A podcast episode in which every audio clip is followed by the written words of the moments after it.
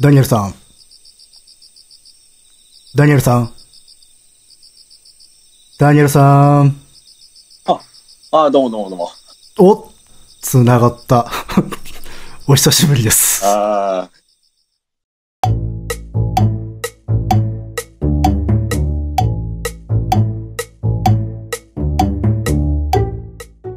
今僕の声が聞こえないからね、えー、よしもあった乃木さんの個人会だと思った乃木さんファンの方、残念でしたね。がっかりしてる人の方が多いと思いますよ。 またかよっていう。いやいやいやいや、すいませんね、なんか長らく。で、ねえ、ほんと久しぶりですよ。いやさまざまなトラブルに見舞われましてですね。何が、何があったんですかいや、まずパソコンが、えー、と立ち上がらなくなりまして、うん。まあ、壊れたわけですな。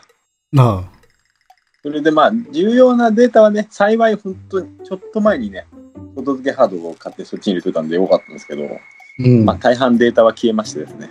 うん。そしてその後は、えー Wi-Fi の中継機が動かなくなりましてですね。おう。えー、と、全然こう、Wi-Fi を届けてくれないので、うん。乃木さんとスカイプでお話ししても途切れるというね、事態になりまして、うん。なんで全然取れなかったわけですな。うん。今もね、若干切れてますからね。そっか、なんかやっぱりダメだな、Wi-Fi の中継が。なんでそちょっとね、ちょっとなんとか改善していこうかなと思いたいんだけど、なかなか解決策が見つからず。とりあえず今、つなぎとしてね、あの、ギリギリでつながるスカイプでうん、録音してましてね。だから多分、以前よりも音ちょっと変わってるっていうか、音悪くなってるとは思うんで。そうですね、まあ、耳のいい人はちょっとわかるかもしれないですね。うん。あと音が多分切れたりとかしてるかなと思うんですけど。ああ、本当に。いやいやいや、申し訳ない。ちょっとなんとかね、改善していこうと思いますんで。お願いしますちょっとしね、しばしお付き合いください。とそうそいううことで、今日今日もね、あの、 久しぶりに撮ろうと思ったらね、1時間ぐらい僕がスカイプにログインできないという。 もうね、これ、あれですから、僕一人会ではつなげられないんで。頑張ってるんですけどね。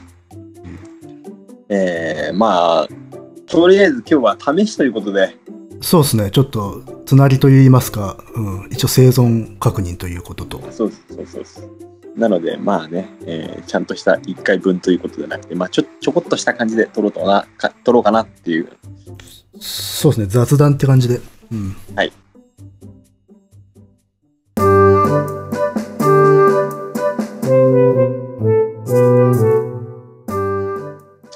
えー、っとね、あれなんですよ。うんメールが来てるんで、お、素晴らしいね。うん、紹介しようかなと思います。そうですね。せめてメールだけでもしご紹介できればと。そうですね。ではダニエルさん、野木さん、こんにちは。福助です。ねいつもありがとうございます。ありがとうございます。野木さん、前回は一人会お疲れ様でした。はいまた、リクエストにお答えいただきありがとうございました。遊女の歴史の外観といった感じで、とても興味深かったです。野木さんはすごい人だということは十分理解していたつもりでいました。だから、もう何が来たって驚かないぞと決めていたのですが、やはりその博識ぶりには驚かされてしまいました。歴史に関する知識をほとんど持たない私からすると、どこまで行っても底が見えない野木さんは憧れと脅威の存在です。遊女については、江戸落語や野木さんの一級骸骨で、触れた程度で初めて耳にする言葉も多かったため、何度も何度も繰り返し拝聴いたしました。それでもおバカな私は、まだ十分理解できているとは言いませんが、とりあえずざっくりと理解したところでは、最初は歌ったり踊ったり驚かせたり、教えを説いたり、とにかく何でもいいから大勢の人たちをエンターテインすることがなりわいとしてありそのエンターテインの中には当然性的な喜びも含まれていたそれが次第に例えば知を愛する学問知知識の知ですね、うんとしての哲学からやがて数学や天文学が文化して専門化していったように性的な喜びを提供することを専門とするようになっていったというところでしょうか。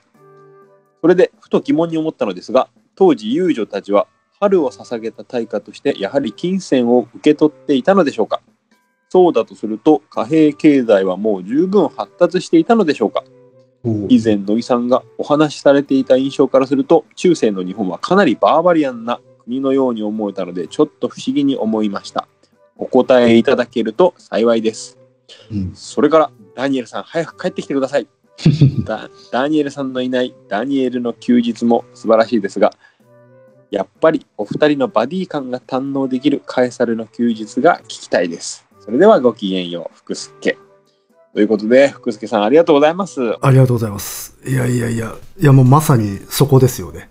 いや、あの、ダニエルさんがいないんで、あの、割とこう、なんつうの、言葉とかをさ、ちゃんと説明しきらずに言ってしまったりとかを結構してて、ちょっとね、反省してるんですよ。あそうそうそうそう、で、前回、うん、いや、これはちょっと、だから、本当にやっぱほらね、馴染みのない人からしたらさ、ね、わ割とわけわかんない回になったんじゃないかなっていう、割とこう、あるんですよ、後悔が。ああ、こう結構、まあ、気を使って、なんか、説明してるなとは思ったけどね。うーん、まあ、したつもりだったけど、でもね、後々でやっぱしまだちょっとなっていうのもあったよね。まあ、馴染みのない言葉が多 いからね、一回で全部理解しようってのは、かなり厳しいとは思う。うん確かにね。いやー、特にあの時代のその辺のジャンルとなると、もう一つ一つの用語もちょっとねっていう感じだもんね。うん。ね覚えるとなるとまたね、うん、難しいしな。ということで、そうねえーっと、まあ、質問、一番の質問としては、えーうん当時の遊女たちは対価として金銭を受け取っていたのかということですね。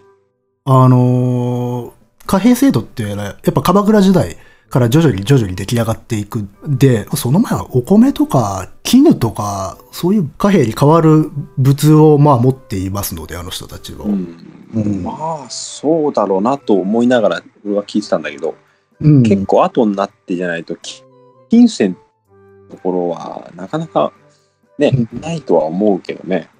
まあ、あの、実際貨幣制度っていうか、あの、お金自体はあるんですよ。奈良時代からね。ただ、全然あの、ふ普及してなくて、そうそうそう。そうそうそう、校長12銭とか作ってたけど、うんあれ、いわゆる、ちゃんと一般の庶民であるとかが商売でお金を使うようになった、あの、貨幣が流通するようになるのってのはやっぱ鎌倉時代以降になってくるんですよ。うんあの、宋銭とか中国のお金をね、輸入して使ってたんで。なるほどね。まあ、こんな感じかな、答えとしては。遊女はね、僕もだからほら、なんかね、創作をするときにいろいろとお勉強したけど、やっぱし、ふね、もうね、中世以前はわかんないですよ。うん、そうだよね。文化として統一されてるわけじゃないからさ。そうね、あの、記録に残っているものいだけじゃないかもしれないわけだからね。ね、きっとそうだとは思う。なるほど。えー、この時代に関するなんかリクエスト他あったっけか歴なん史、歴史リクエストってなんか他あったっけかいえーっと、なんかあれですよね、お坊さんなんかありましたよね。そうですね、ありましたね。そうね、ちょっと期間が空いちゃったからちょっとあれだ。まとめた資料がどこかへ行ってしまったよ。あ、なんかリクエストとかのやつ。そうそうそう。うん。前のパソコンに入ってたんですよね。 まあいいや、まあメールでまたまとめるわ、その辺は。おうそういえばあれだよね、前に一回撮ってるんだけど、それもその、あれですよね、パソコンの中にあったわけですよね。ああ、そうそうそう。前ね、一回、えー、一回分ね、なくな、なくしてしまいました、私が。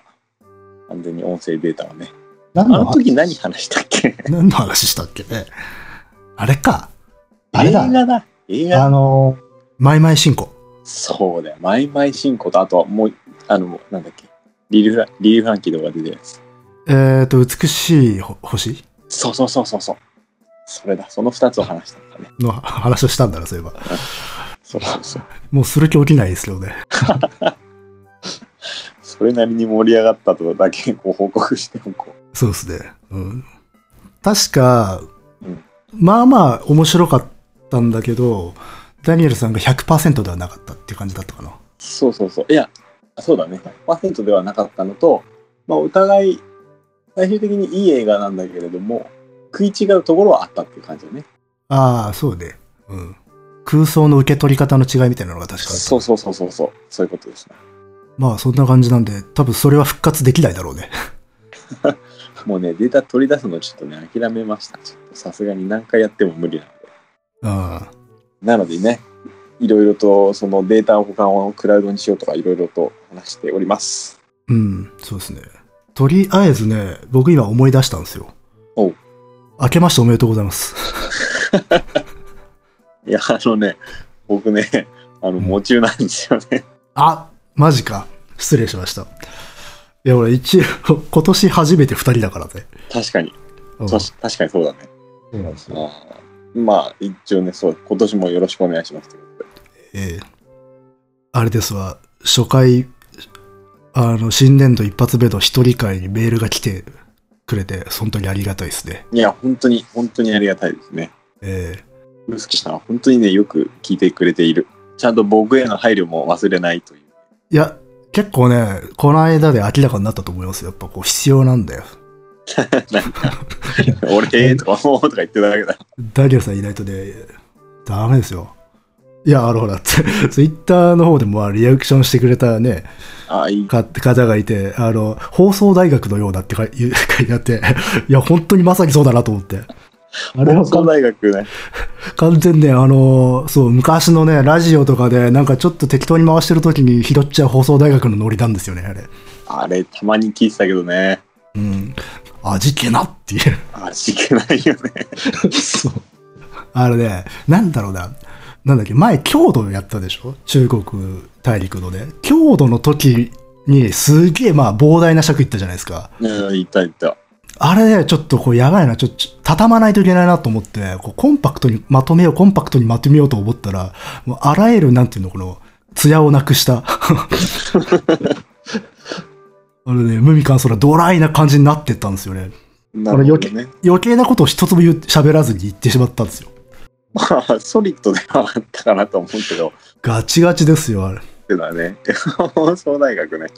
もうちょっとこう、つ、つやっていう言いますか、遊びと言いますか、が必要だったんだけどね、こう、いやいかん、尺が膨らむ、膨らむっつって、まあ、それでも結局1時間以上喋ってましたからね。まあでも一人でこういう内容って本当難しいよね。難しいね。何もなくても相づち相づちだけあるだけでもね、いいもんね。 そうそうそう。で、まあ、二人で喋ってると、まあ、相手の反応で、まあ、話題も移ろっていくし、あと、こう、なんつうの、いい意味で、深掘りをしすぎないところでちゃんと止まるじゃないですか、会話してると。あ確かに確かにそれあるかもね。でも一人で喋ると、あの、そこの加減がわからないんで、あの、これは必要だから、これは必要だから、あ、あれも必要だから、つってどんどん喋っちゃう。うん。それでよくわかんないことになっちゃって、なってちゃうんでね。それで、ああいう感じになるんですよ。 なるほど、なるほ ど。という、この言い訳っていうね。いや、別にいらないでしょ。いやーね、だから一人でやる人すごいよね、ほんと。いや、すごいよ、一人でやる。ね。一人喋りね。えー前も話したけど、亀渕さんは素晴らしいなと、相変わらず思うな。ああ、なんか言ってたね、前ね。うん。あれ、どこの人だっけもっと日本放送で「オールナイトニッポン」とかやってて一時期日本放送社長かなんかやってたんじゃないおーあ偉い人か。うんこの間ねこの間っていうか年末かあのねテレビ出てたよたけしとかと一緒にへーなんかエンターテインメントのこの歴史芸能史みたいなやつでそれあれかな ?BS のやつかなああそうかもああ、やってるね。あの、昭和芸能史みたいなやつね。そうそうそうそうそうおーあれで出て出てきてね相変わらず素晴らしかったじゃあラジオのお話をしてたのかしら。あそうそうそうそうそうオールナイトニッポンはまさにねさあ、なるほどね。うんあれだね、たけしさんは最近は新章やってますね。ああ見てる一応見てるよ。 俺ね、もう、ちょっとドラマ系はね、ちょっと、やっと半分青いを見終わったぐらいの勢いだからさ。いや、まあ、ペースってのはあるからだ。うん。だからもうちょっと追いついていけないから、うんちょっと見てないんだけど、どんな感じですか評価とか、なんかどうなの視聴率はまあ、めちゃめちゃ低いでしょ。あ、そうなんだ。うん、順調に。まあ、ちょちょね、ほら、大河ドラマで、やっぱこう、で、近代ってやっぱみんな、職種が向かないんですかね。向かわないのかね。うん、あとスポーツだしっていう。あれは、工藤館だっけ工藤、工藤感。そうそうそうそう。でもね、結構ね、割とハードな話題になっていくはずなんだけどね。うーん。ベルリンオリンピックとかもやるらしいですからね。ああ、そうなの。まあ、ベルリンオリンピックは結構ハードっすよ。そうですね。うん。あの、だってね、マラソンでメダル、メダル取る人ってね、朝鮮半島の方ですからね。うん。あの、日本人として取る人が。日本人として取る人はだっけいやあ、そうそうそう。要は日本統治時代ですから。はいはいはい、そうそういうことね。そうそうそう。っていうのも多分描くんだろうしね。でね、ベルリンっていうのは、ちょっとすごくきな臭い時時に開かれたオリンピックだし。でもって、ベルリンの時にあの東京オリンピックが決定するのかな、確かうん。あの、1940年のオリンピック、東京オリンピックで。本当は、だから、実際は戦後開かれてるけど、戦前に行う予定だったわけですよ。東京オリンピックって。それが、せ正式決定したのがベルリンの頃なんで、多分東京オリンピックの返上もやるんでしょうね。うーん。そう、あの、1940年開催だったんだけど、あの日中戦争が起きて、起きたんで、うんそれで返上するっていう話があるんだけど、多分そこら辺もやるんでしょうから、そうか。やらざるを得ないわな。そう考えるとね、近年で一番ハードな大河になるんですよ。うん。まあ、いや、どう考え、どう感じる感じでやるんだろうなっていうのは、今、だから、すごい軽いノリっていうか、まあ、コミカルな感じでやってますよ。まあ、そういうので持っていくんだろうね。と思いますよ。だってあの人だってさ、アマちゃんでも震災描きましたからね。うん。うん。で、同じようなメンツが出てて、同じようなノリでやってて、で、それ、そのノリであのハードなとこ行こうっていうことなんじゃないですか。だ振りですよ。そうですね。とは思いますが、それは。まあ、でも、あれだもんね。ダニエルさんそもそもタイガー見ないもんね。タイガー見ないですね。だから前も言ったかもしれないけれども、最後に見たのは、足利尊氏ですね。だからそれ。 なんだろ30年近い前じゃないですか。 我々、我々が物心ついた頃ですかうね。そうそうそう。この人かっこいいなと思いながら。ら。真田、真田広之そうそうそう。うん。確かに。ハマってたよ、我々は。その次に、あれだね、あのー竹中直人があ、秀秀吉。吉をやったのを何回か見て、ああやったらなんか唾が飛ぶなと思って、あであ、そう ね。つばも飛ぶし、あと、あそこも映りましたからね。あ、そうなんだ。そうそうそう、ふんどしの脇からポロってこぼれちゃったのを、まあ、一応なんだろう、局の英断でぼかさなかったのかな、確か。へえ。生で見てて確か映ってた記記憶がある。すごいね。まあ別になんかこう、逆にそれ入れちゃうとおかしなシーンになっちゃうというか、出てることがリアリティになるっていうシーンだったからね。うん。あれ、すげえ視聴率良かったからね、あれ、確か。あれは途中まで見て、うん、やめましたけど。あ、やめたんだ。やめましたっていうか、もうあれ、なんかね、親が見なくなったのかなああ、そっかそっか。まあそうだよな。で、我々は、まだ何、小中学生とかそうだね。リモコン券がなかったからさ。チャンチャンネル券か。チャンネル券。ああ、はいはいはいはい。まあそうなるわな。テレビ1個しかないからさ。うんまあ、と言いつつ、僕もそうですけどね、僕も大河って見てませんでしたよ、昔。まあ、そううん、なんか見てそうな雰囲気を漂わしてるけど。例えばしてるね。僕がまともに見、あの、再開っていうか、見るようになったのは、清盛ぐらいからですよ。最近じゃないすごい。あだから、ちっちゃい頃とか見てて、途中で嫌になって、やめてうん、で、相当なブランク開けがあって、で、で、久々に見ようと思ったのは清盛からでしたね。うん。そうそう。まあ、清清盛ってだけで、ちょっと見てみようかなと思ったわけですよ。そうか。でも結構褒めてたよね。あ、僕は好きですよ。あ、あの、っていうか多分一番好きですよ。あ、そうですか。うん、清盛は。あれがだから低視聴率で終わってしまったってか、ワーストか、あれ。あそうなの。うん。っていう事実に、あもう見切りをつけましたよね。あそう。あの、これが、これがなんつうの、人気に、あの、まあ、当時はな、なかったわけです。今結構人気あるんですよ。清盛って。あの、なんつうの、後からの評価が高まったんだけど、リアルタイムではもうこれが受けないなんて大が終わりだなと思ったんですよ。それは、一応どっちに見切りをつけたの大河に見切りをつけたのか、これを評価できない皆さんをに見切りをつけたんですか。いや、あの、どっち、全体的な感じで、だってこれが当たらもうこんなに大失敗しちゃったっていうことは、この路線もうタイがやらないでしょっていう。ああ、やらないだろうなっていう。やらないから、そうそう、もう僕がすこういうのを求めていても、もう多分これ、このスタイルは作られないんだなっていうことで見き、見切りをつ、つけかかったんだけど、意外な形でちょっと、なんだろう、あれだね、息を吹き返したというか。おういや、さ、真田丸とかね、直虎とか、ああいう路線があるんだなと思って、そっちの方でちょっとこう、持ち直した感じがありました。ああいう路線がどういう路線かわかんないけどね。えっとね、すごい軽いノリなんですよ。そうなんだ。そうそうそう。軽いノリで、まあコミカルで、まあだからそれこそ朝ドラに近づいたわけですよ、ノリが。軽く見れると。軽く見れるんだけど、あの、ツボを外さないというか、嘘、嘘はあまりつかなかった。おうバランスを取ったわけだね、その辺で。うん。あのー清盛はドロッとした感じで、うん。あの、複雑回帰な感じで作ってしまって、まあ、大こけして。うんで、その後もう、こういう路線もないしな、どうなるんだろうなって、昔みたいな、あの、なんつうの、感じに戻ってもしょうがないしなっていう感じで、どういくんだろうなと思ったら、軽いノリで、けど、なるべくこう、交渉であるとか、最近の研究とか、新しい説とかを取り込んで、それをなんか、ある種の意外性とかで新鮮さに持っていくみたいな作り方をしてたんで、あ、こういうのもあるんだな、つって、で、ちょっと続けて見てみようかなって思うようになったんですね。うん。って感じでしたよ。うん。でもやっぱし視聴率はもう、あれだね。戻らないね。かつてのお前世紀と比べても。全盛期ってどどれぐらいその、 まあやっぱだ、あれでしょうね。独眼竜政宗。でしょうね。すげえ古いよね。あれだ、あれだって30%とか言ってたからね。すごいね。うん。まあ、まあ、テレビがね、一番のエンターテインメントだったからね。まあ、30%行く方がおかしいんで、今の時代で。うんまあ、そうね。なので、まあしょうがないんだけどね。っていう感じで、ここ数年ですよ、見てんのは。うん。で、あとすごくうん、タイガーファンと歴史ファンって違うんだなっていうの結構感じましたね。ここ数で見ててね。お前ら歴史分かってねえな、みたいな感じですかタイガーファンに対して。いや、違くて、あの、ななんつうんだろう。あの、やっぱこう、重厚な英雄ドラマとかさ、うんあの、人、なんつうの、おも、おもしい感じみたいなのが好きなファンの人たちと、軽いノリでもなんか細かい小ネタやってくれる方が楽しいっていう人と、っていう結構違うんだよね。ああ、そうかそうか。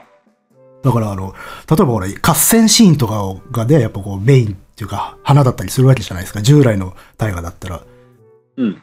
合戦であるとか、あとはすごい有名なね、この大事件の時のこの主人公英傑たちのこう決断であるとかさ、うん葛藤みたいなのがこう売り物になっていくんだけど、うんその、例えば、真田丸とか直虎とかだと、なんか、すげえニッチななんか庶民の習俗であるとか、あるいはなんか当時のなんか、あの、なんつうの、大名に従っていた国衆っていう、まあ要は、あの、その地元に根付いている豪族たちうんのなんかこう、すごい細々としたやりとりみたいなものを結構描いてたんですよ。うん。あの、例えば上位の自分たちが従っている大名からこう命令を受けた時の、なんつうのかな、これ、フランチャイズのなんか店長たちの 苦悩みたいな、そういうものとかを描い描いてたわけでで、そういうのはが好きな歴史ファンって結構いるいるわけですよ。うん。で、そういうのを結構やっていたんで、直虎とか真田丸はね。うんそれで結構そういうので盛り上がっていた層がいたんですよ。でも一方で従来のタイガーファンでなんか、あれだな、つって軽いなとか、重々しさがないねっていうような感じでちょっと離れていった人もいたっていうところでは結構ファンってね二分してんだなっていう。そうかそうか。タイガーファンといって、まあ、それはな、作る人だって変わるし、うん。な、話だって内容だって変わるからな。一概にタイガーファンと言ってもね、うん。だ例えばほら、直虎っていうのはまあ全然見たことないから多分知らんと思うんだけど、まあすごい小さい地域の漁師なんですよ。うん、あの、本当今までだったら絶対主人公にならないようなカスみたいなね、 漁師だったんですよ。おうおうおうで、それが、あの、とその主人公が、まあ、領主になって、で、そして百姓たちがね、なかなか言うこと聞いてくれなくて、最終的に、あの、調産してしまうっていう回があるんですよ。うん調産っていうのは、要は年貢は、あの、納めることを拒否して、田畑耕すことも拒否しして、百姓たちが逃げちゃうっていう。うんこれやられると大名とか領主ってマジやばいんですよ。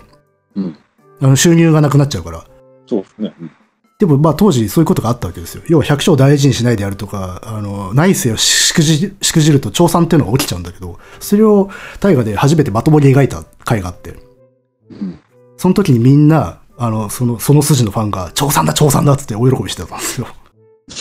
なるほどね。ってっていうフ ァンがいるんですよ。えー、でも話としてはでも小さいね。小さいし、これまでのた、例えば合戦とかね、うんうんいろいろ陰謀であるとかっていう、下克上だとか、そういうのを求めてる人からしたら、はっていう感じじゃないですか。うんそう、調査されて年貢が入ってこれっていう話に喜ぶっていう。うんそんな小さい話をヘビーに描いてはあんのこれも軽いのか。あえっ、と、まあ、それは、まあ、その時点では軽かったんだけど、ただ、それが、なんつうの、経営にとってすごく致命的であるっていうことはちゃんとわかるようにしてるわけですよ。物語の中でう。んだから、当時のその、だ戦国大名であるとか、あるいはその下にいた国衆であるとか、まあ、武士たちっていうのは、その百姓をいじめてるだけじゃないっていうか、百姓をいじめてると実は経営がた立ち行かなくなっていってしまうんで、百姓を大事にしなきゃいけねえっていうのが、まあ、分かってきてるわけですよ、研究とかで。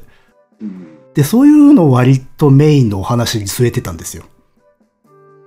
だからなんだ、プロジェクト X というのかなんというのか、うん、朝、朝ドラの池井戸潤みたいな。ああ、でもね、池井戸潤がどっちかっつったら、あれか、ビジネスを今までの大河風に描くみたいなところがあるか。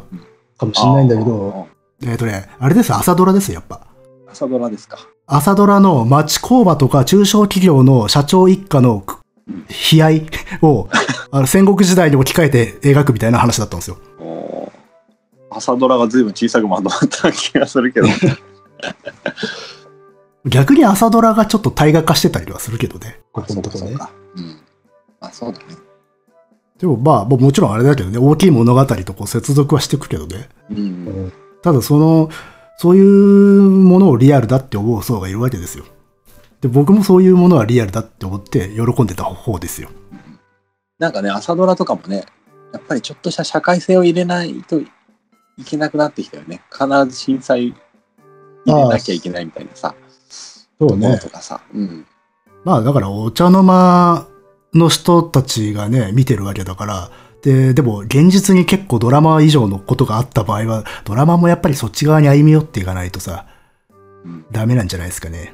うんなんか前そのさ、ドラマにそんなにこう現実の歴史を入れるような感じはあんまりなかったようなイメージだけどね。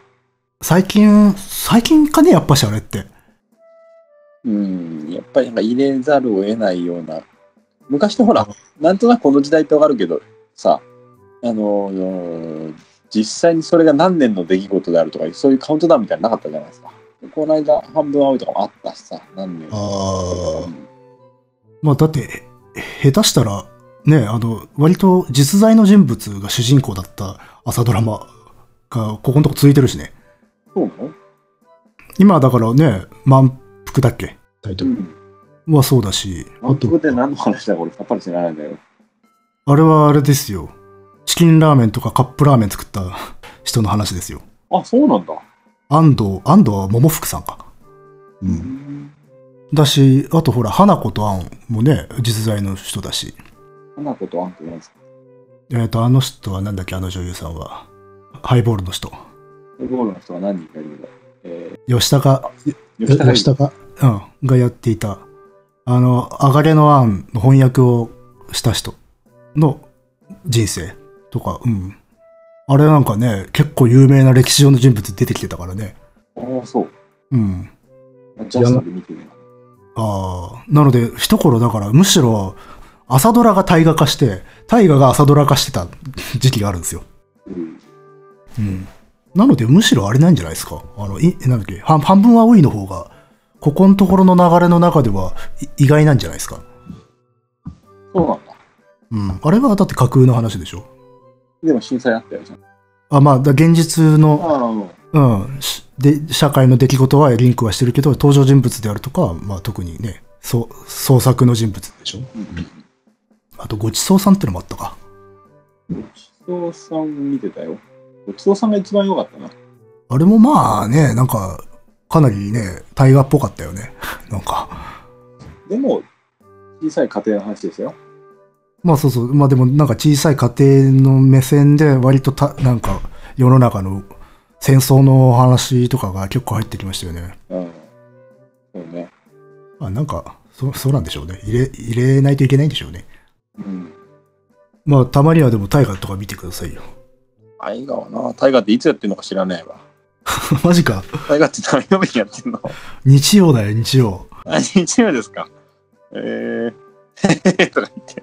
ああ、そまあそんなもんだよな。見たことないけどな、ほとんど。ちなみにね、来年はね、明智光秀ですよ。もう大河らしい大河じゃないですか、それ。なんとおうしかも確か脚本はあれですよ。あの、太平記の人ですよ。ああ、そうなんだ。た確か、うん。あなたが唯一見たという。ええまあ、特に太平記に思い入れがあるってわけじゃないんだけどね。うんだだって覚えてないでしょ、話。覚えてないですね。あ、でもね、ここのところね、やっぱあの時代流行ってますんで。あの時代うん、太平記の時代、南北朝うーん。が今割とブームなんですよ。どこでっていう思うかもしれないけど。どこでと思ってます、今。あ本当いや割と、なんつうんですかね、歴史好きは、では結構ブームになってまして、いろんな本とか出たり、テレビとかで結構特集してたりするよ。そう。うん。それな、歴史ブームってまだ続いてる感じだね、でもね。なんか続いてるっぽいね。ねえ。そのうち、 あれじゃないの友情ブームが訪れるんじゃない友情ブームっていうのはでもあるからね、定期的に。定期的にあるらしいですよ、皆さん。あ、正確に言うとあれですよ、江戸の遊女よ。ああ、そうね。江戸の遊女好きな人って一定数常にどの時代にもいますから。ああ。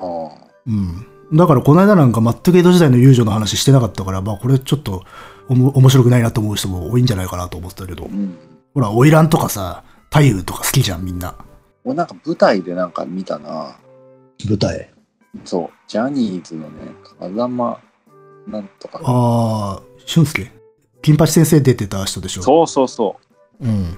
う。なんか、あれだよね、遊郭の出てきたな。あ、江戸時代が舞台か。うん。まあだと、思江戸の遊郭の創作って多いもんな。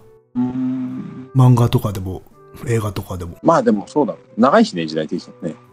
長いけど、でも、大体創作の舞台になるのっていうのは、中期、江戸の真ん中より後ぐらいだね。あ、そうなんだ。うん。あの、いわゆるほら、花魁の格好ってあるじゃないですか。うん前、前帯でさ、あの、はいはいはい兵庫でっていう、あの、でうん、すごい郊外とかかんざしとかをさ、いっぱい差しまくってるっていう。あれは中期以降の格好だからね。あ、そうなんだ。でもそのイメージだよね、やっぱね。あれより前はね、もうちょっとシンプルな格好してたんですよ。誰だっけ高橋由一だか誰かが明治の画家の花魁をこうまだ当時そんな普及してなかったあ油絵で花魁を描いたら花魁が泣いたみたいな 私はこんな顔じゃないっつってその時の花魁は確かなんか頭なんか刺してたような印イメージがあ記あ憶、があります幕末明治の花魁はあの格好ですよ。我々がいあの抱くイメージの。うん。まあちょっと今検索できる人はねちょっと見てみたらいいいいかと思いますようん。まあ、あの時代だと写真もあるしね。うんあそうなんだ写真ねただまあ、なんていうんですかね。あそこもやっぱこう伝説メーターも話が多くて、よく要は、えなんか実態はつかみにくいところありますよね。伝説名と話ほら、なんか小指落とすとかさ。ああはいはいはい、うんうん、あほら、あのね、一応、マブ。お客さんの中でも本気の相手っていうのはまあマブっていうけど、に対して、あの、自分の気持ち、あんたは一途なんだぜっていうことを伝えるために、こう、小指を切り落として送ったみたいな話とかね。まあ、だから、そういう話とか、すごいなんか、嘘くさいじゃないですか。うん指を送るとかさ。うんまあ、よくあの、作り物の送ったとか、あるいはあの、山田朝右衛門から指を買ったなんていう話が必ずセットでつくんだけどね。そうえ山田朝右衛門っているじゃないあの、あの首切ってた人。乃木さんの話のあれになった人あ、そうです。あ、うんそうそうあ、昔僕山田朝右衛門主人公にね、創作をしたことありましたからね。あそうそうそう分かんなくてごめんなさいでもそうだよね、うん、それで知ってるよあまあ、あの、だから山田朝右衛門っていうのは俺当時下絵を扱ってたんで、その、山田朝右衛門からその小指を買って、遊女たちが小指を買っていたなんていう話がよくね、くっついてたりするんだけどね。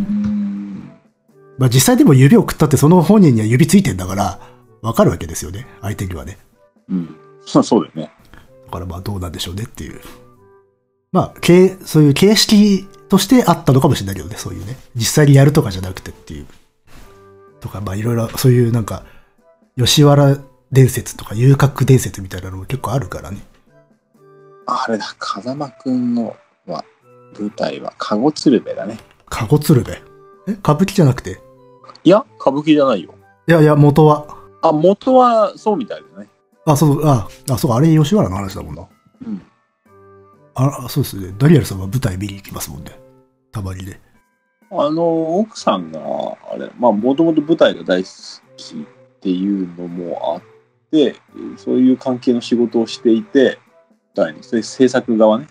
うん。その時はめちゃくちゃ行きましたよ。 しかもすごいいい席で、ああ、なるほど。もう舞台裏とかも入れてくれましたし、顔パス的な感じですか。そうですね。でもう辞めちゃったんで、ああ。でもあとね、お父さんがね、奥さんがうん。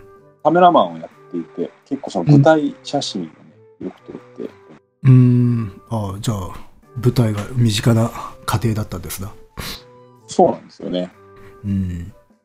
ま僕はあ、あんまり見奥なさいけんど。の名前名前も、うん。まあ、お父さんのそうした意味を込めて付けられた名前ですね。野木さんわかると思うけど。あ、そうか。なるほど。うん。あ危うく言うとこだった、今。 まあ、だから奥さん、今の奥さんと付き合わなかったら、もう本当ミュージカルとか舞台とか、俺は行かなかったけどね。まあ確かに、昔は別にそういう興味あった人じゃないもんな。うん。でも、おも面白いなと思うようになって、うん、結構楽しみでしたよ。いろいろとああ。なんか、全然僕は、ど、わからないからさ、何が、どこがいいいのかとかさ、あの、どこがいいって、例えばここの劇団がいいとかそういうの全然わかんないですね。ああ、そこまで、でもほら、ミュージカルとかってさ、割とその時にチーム、まあ、映画みたいなものでさ、ああ。その時その時で、客演みたいな感じか。うん、うんなかなかやっぱあの、ミュージカルの臨場感っていうのは、なかなかいいいいもんですね。うーん。うん。僕はミュージカルは、見たことないかもな、一度も。あいつもない映画とかはある、で、あるけどね。うん、本物はないね。うん。ああ、あの、僕は、いロンドンに行った時に、本場ミュージカル2つ見ましたよ。雨に歌えばと、リトルダンサーと。のいいね。なんかこれはもうさ、話は分かってるわけだからさ。まあね。全然分かるわけ。ああれは良かったですね。ああ。やっぱ総合エンターテインメント感、半端ないっすよね。やっぱ劇場もいいしね。すごかったな、あれは。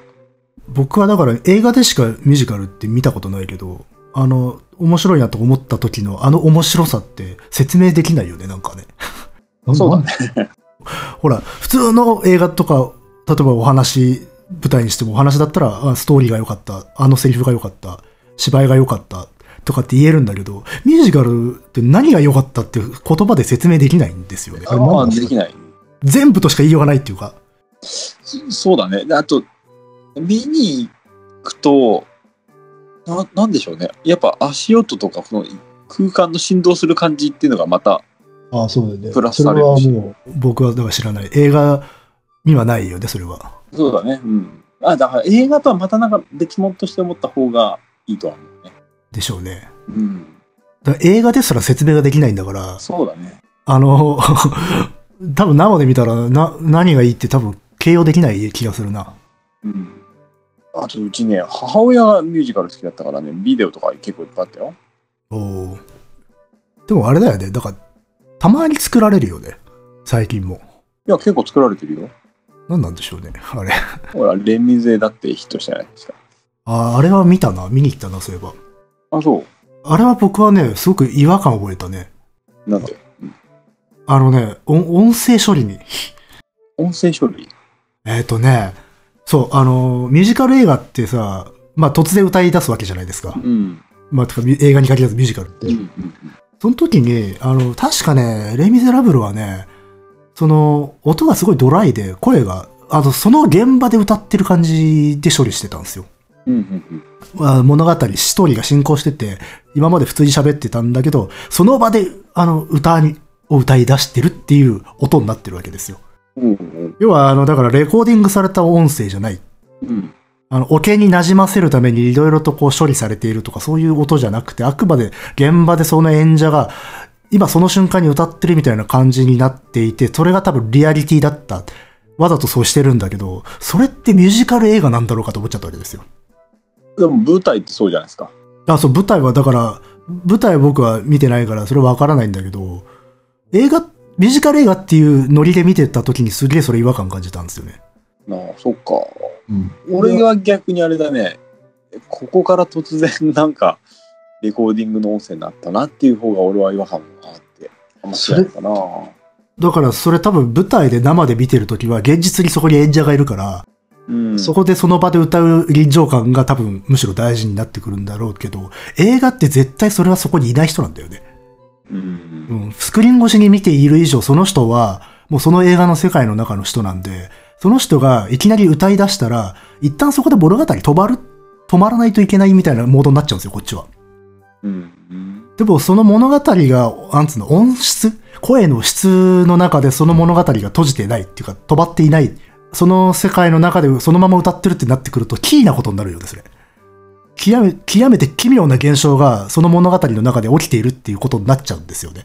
まあでもそのさあ感の覚だレミゼのさ舞台自体もさあのーセットねセット自体もやや嘘っぽい感じだったからちょうどバランスが取れてんじゃないあ映画の方がってことそうそうそう映画の映画のセット自体がえーっとね、なんつうんだろうな。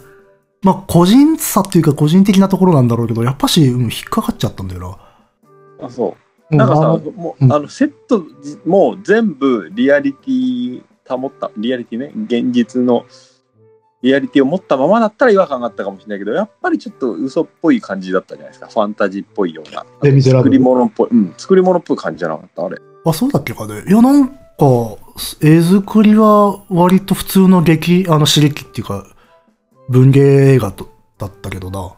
そうかね、うん、てか普通にロケだし。うん。なんかあんまりね、俺は全、偽物っぽかったけどね、全部。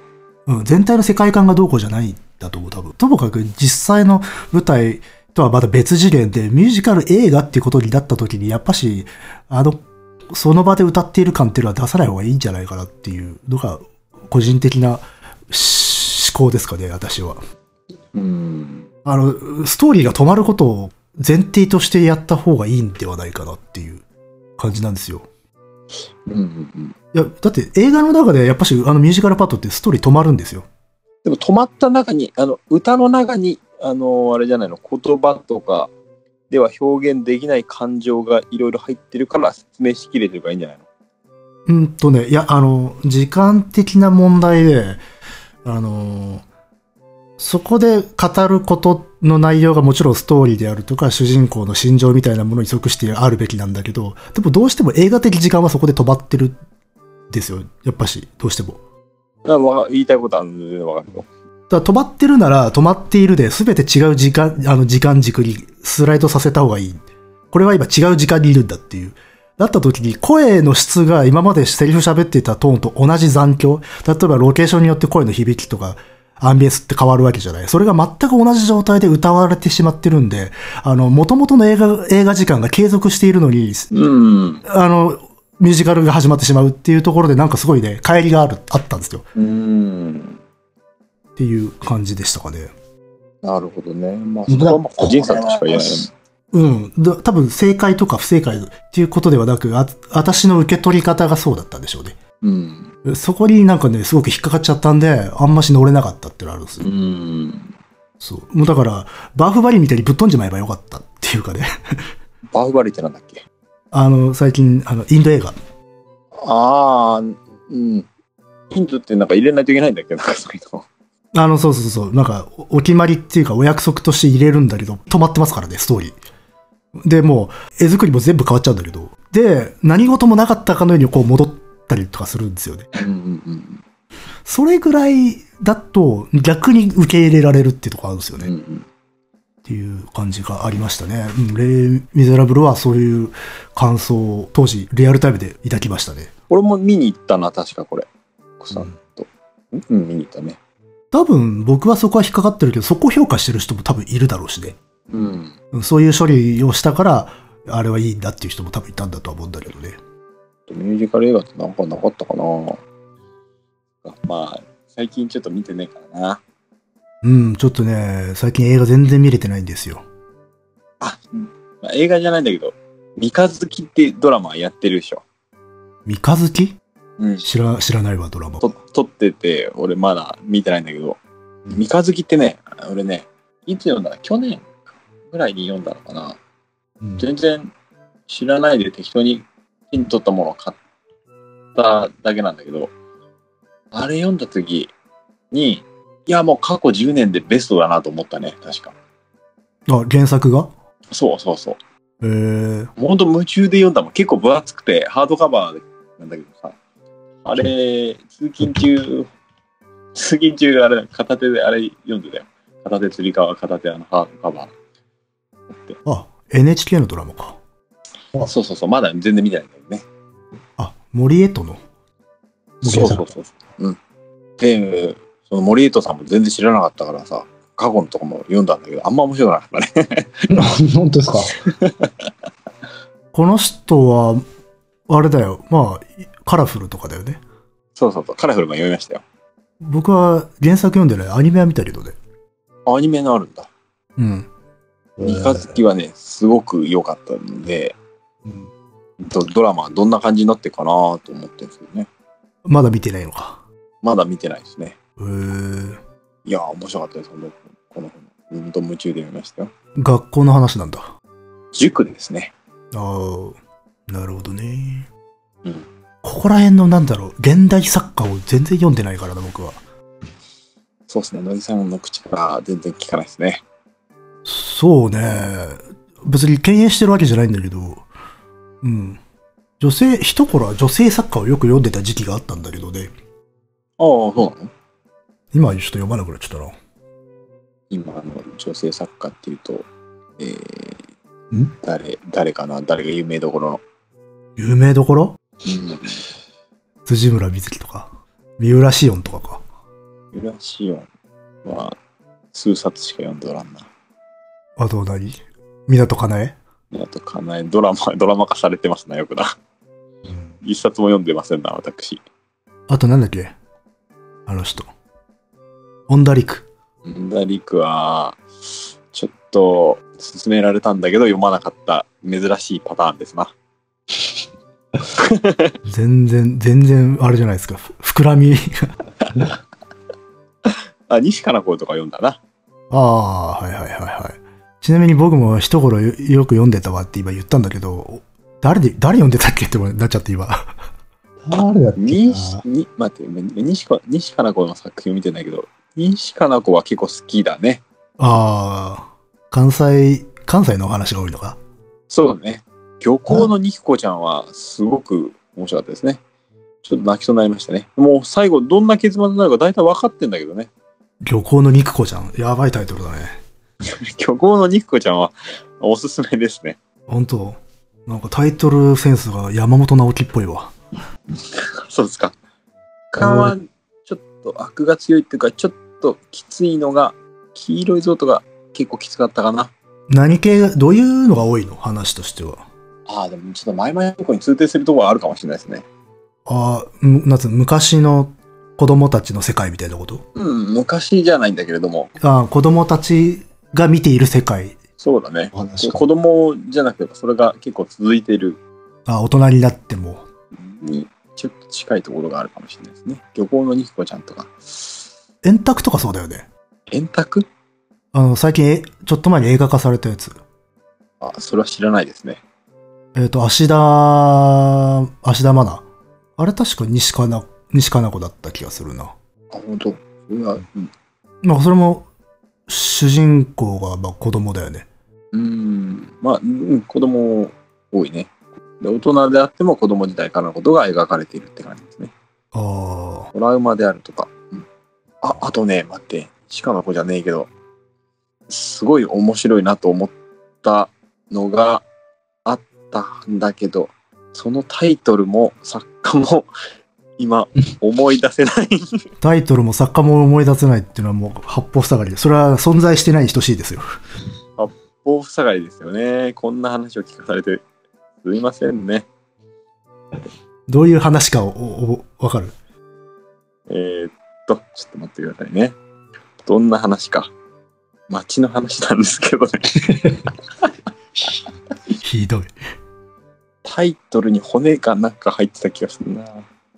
骨骨。僕の僕のこの検索スキルが。骨の肉違います。骨狩りの時違います。天使の骨。違います。ちょっと待って、骨が入ってなかった容疑も今かかってます、僕に。骨を弔う。違います。ちあ、これは女性じゃないか。骨じゃないのかな俺も気になってきちゃったな。骨を彩る。違いますね。白色の街のその骨の体温んそれです。をさすがですわ。あさすがですね。これは面白かったですね。あ。これ、この人、あれじゃないですか。芥川賞取った人じゃないですか。コンビニ人間の人ですね。ですよね。村田沙耶香さんですよね。そうですね。それで面白いなと思って、コンビニ人間も読んだし、ほんなんか本殺人出産とか授乳とかも読んだんだけど、あんまりちょっとだったんで、もう読まなくなってしまいましたが、この人なんか SF っぽい中華なんちゅうか、なのかね。っていうだけじゃないのか。 SF SF というかなんていうか、ちょっと、ちょっと不思議な設定の話が多いのかね。設定自体は普通ですね。でも西川のこと通底するところがちょっとあると思います。あ、そうなんだ。うん。えーこの白色の街の、そその骨の体温のってのは面白かったんだ。あ、うん、これはもうそうすごく面白かったですね。どういう話なんですか、これ。それを今ね、せどう説明しようかなって思ってんだけれども。うん、ちちょっと説明難しいな、これ。小学生から中学生にかけての、あ主人公女の子なんだけど、うん。やめた方がいい。 あ、そう。僕の、うん、言語能力ではちょっと追いつかないですね。女の子たちの話か。そうですね。うん。女の子と、うん。コンビニ人間よりはるかに面白かったですね、僕あは。あ、そうなんだ。コンビニ人間で芥川賞で、これでそうそうそう見しましょうか。あ、そうですか。へえ。うんさ最近の作家を読まんといかんな。いや、これちょっとね、読んだのも結構前なんで、 まあ、確かにこの作品自体は2013年か。そうかそうか、今、あれか、来ている女性作家といえば、まあこの人なわけだ。そうなんだね。うわあ、あんま読んでねえかな。まあでもそうですね。じゃあ、三日月 と、さっきの骨の、骨のやつをおすすめしておきます。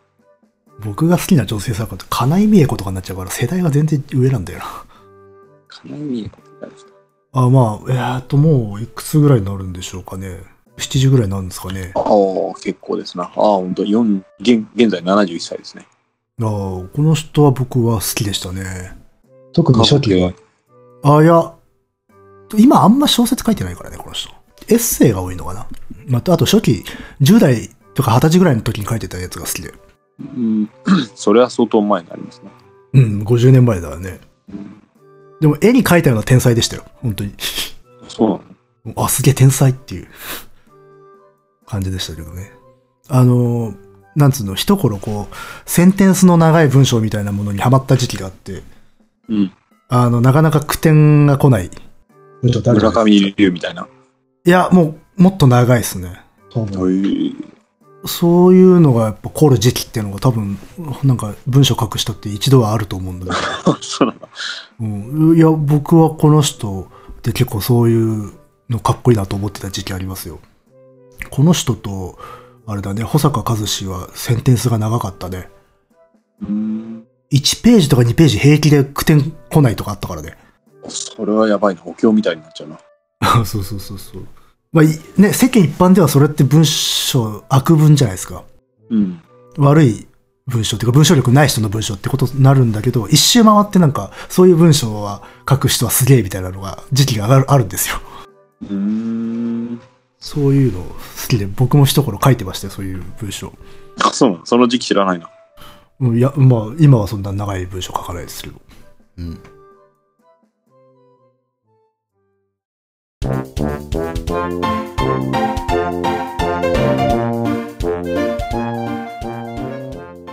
まあ、そんなとこですかね。すっげえ。ちょっとあれだな。マジ、マジで雑談でしたよ、これ。本当雑談ですね。ちょっと、そろそろ寝る時間になってしまいました。そうですよ。じゃあ、ここいらで畳みますか。そうだね。うん。ちょそろそろ畳まないと、本当に、ダラダラと、してしまうよ。久しぶりなんで、多分、だらだら喋った感じですかね。うん、そうだね。なんかちょっとプリキュアの話したかったんだけどな。それは、あれで、ちゃんと、ちゃんと喋、あの、満を持して喋ろう。そんな、いいよ、満を持してじゃなくていいよ。最近だって見てるのがそれぐらいしかなかったの。ああ、でも面白いでしょいやー、面白い。めちゃくちゃ面白いよ。あれだって普通に大きいお友達もみんな見てるからね。うん。てかもう最後の方なんて、ちゃんと話を理解できてるのは多分大人たちだけだと思うし。あまあね。一回ディナーショー行ったんだよあ、ディナーショー。な。ディナーショー。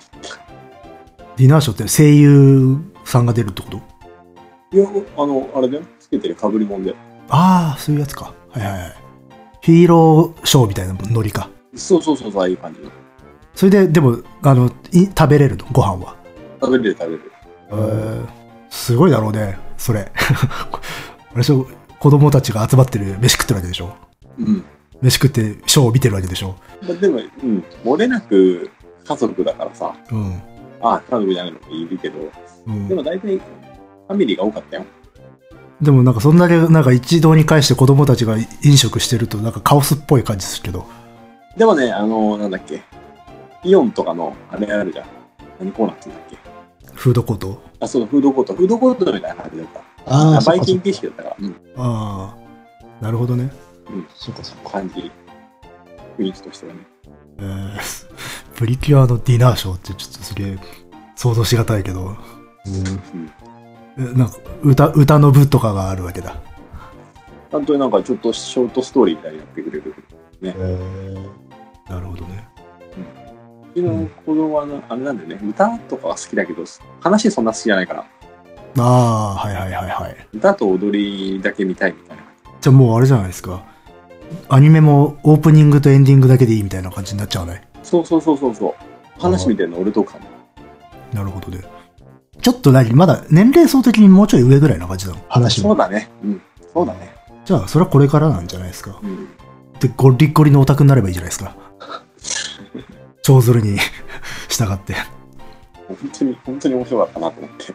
最後さ、もう、最後の4話ぐらいは、子供寝た後、奥さんとあれだもん、撮ったみたいなね。ああちょっと落ち着いてみたいわっていうぐらいそうそうそうそう。ああ相当だねまあまあ普通に大人向けに作ってますからねああいうアニメもそうだね。まず親がだって面白く見れないときついでしょうん。楽しめ、そうそう楽しめたわ。お子供以上に楽しんでるわ、今。いじゃあプリキュア界をや、それ以外は別に作らなくてもいいけど。それからプリキュアについてダニエルさんが一人で1時間半語るっての もあるんだけど俺の一人会、プリキュア会を。プリキュア放送大 学いやいや、ちょっとそこら辺は歌とかも入れていきたいからな。それはアウトアウトだわ 権利的なことが。うん。うん。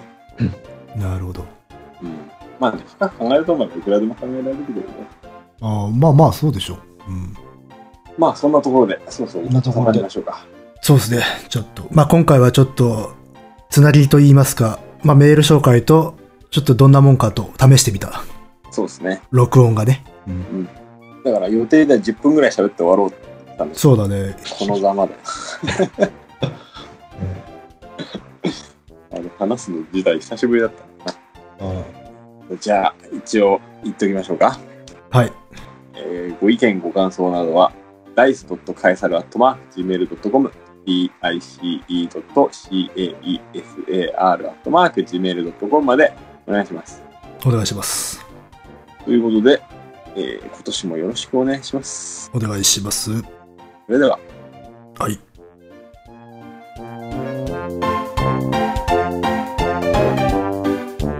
じゃあ、プリキュア会を。